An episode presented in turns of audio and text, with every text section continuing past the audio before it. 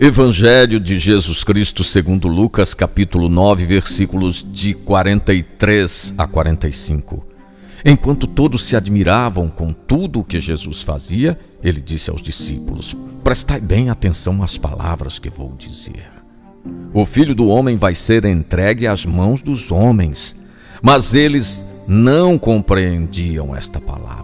O sentido lhes ficava oculto, de modo que não podiam entender.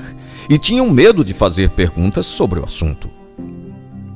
A palavra e as atitudes de Jesus encantavam os discípulos e a multidão. Para seguir um líder, precisamos antes conhecer seus projetos.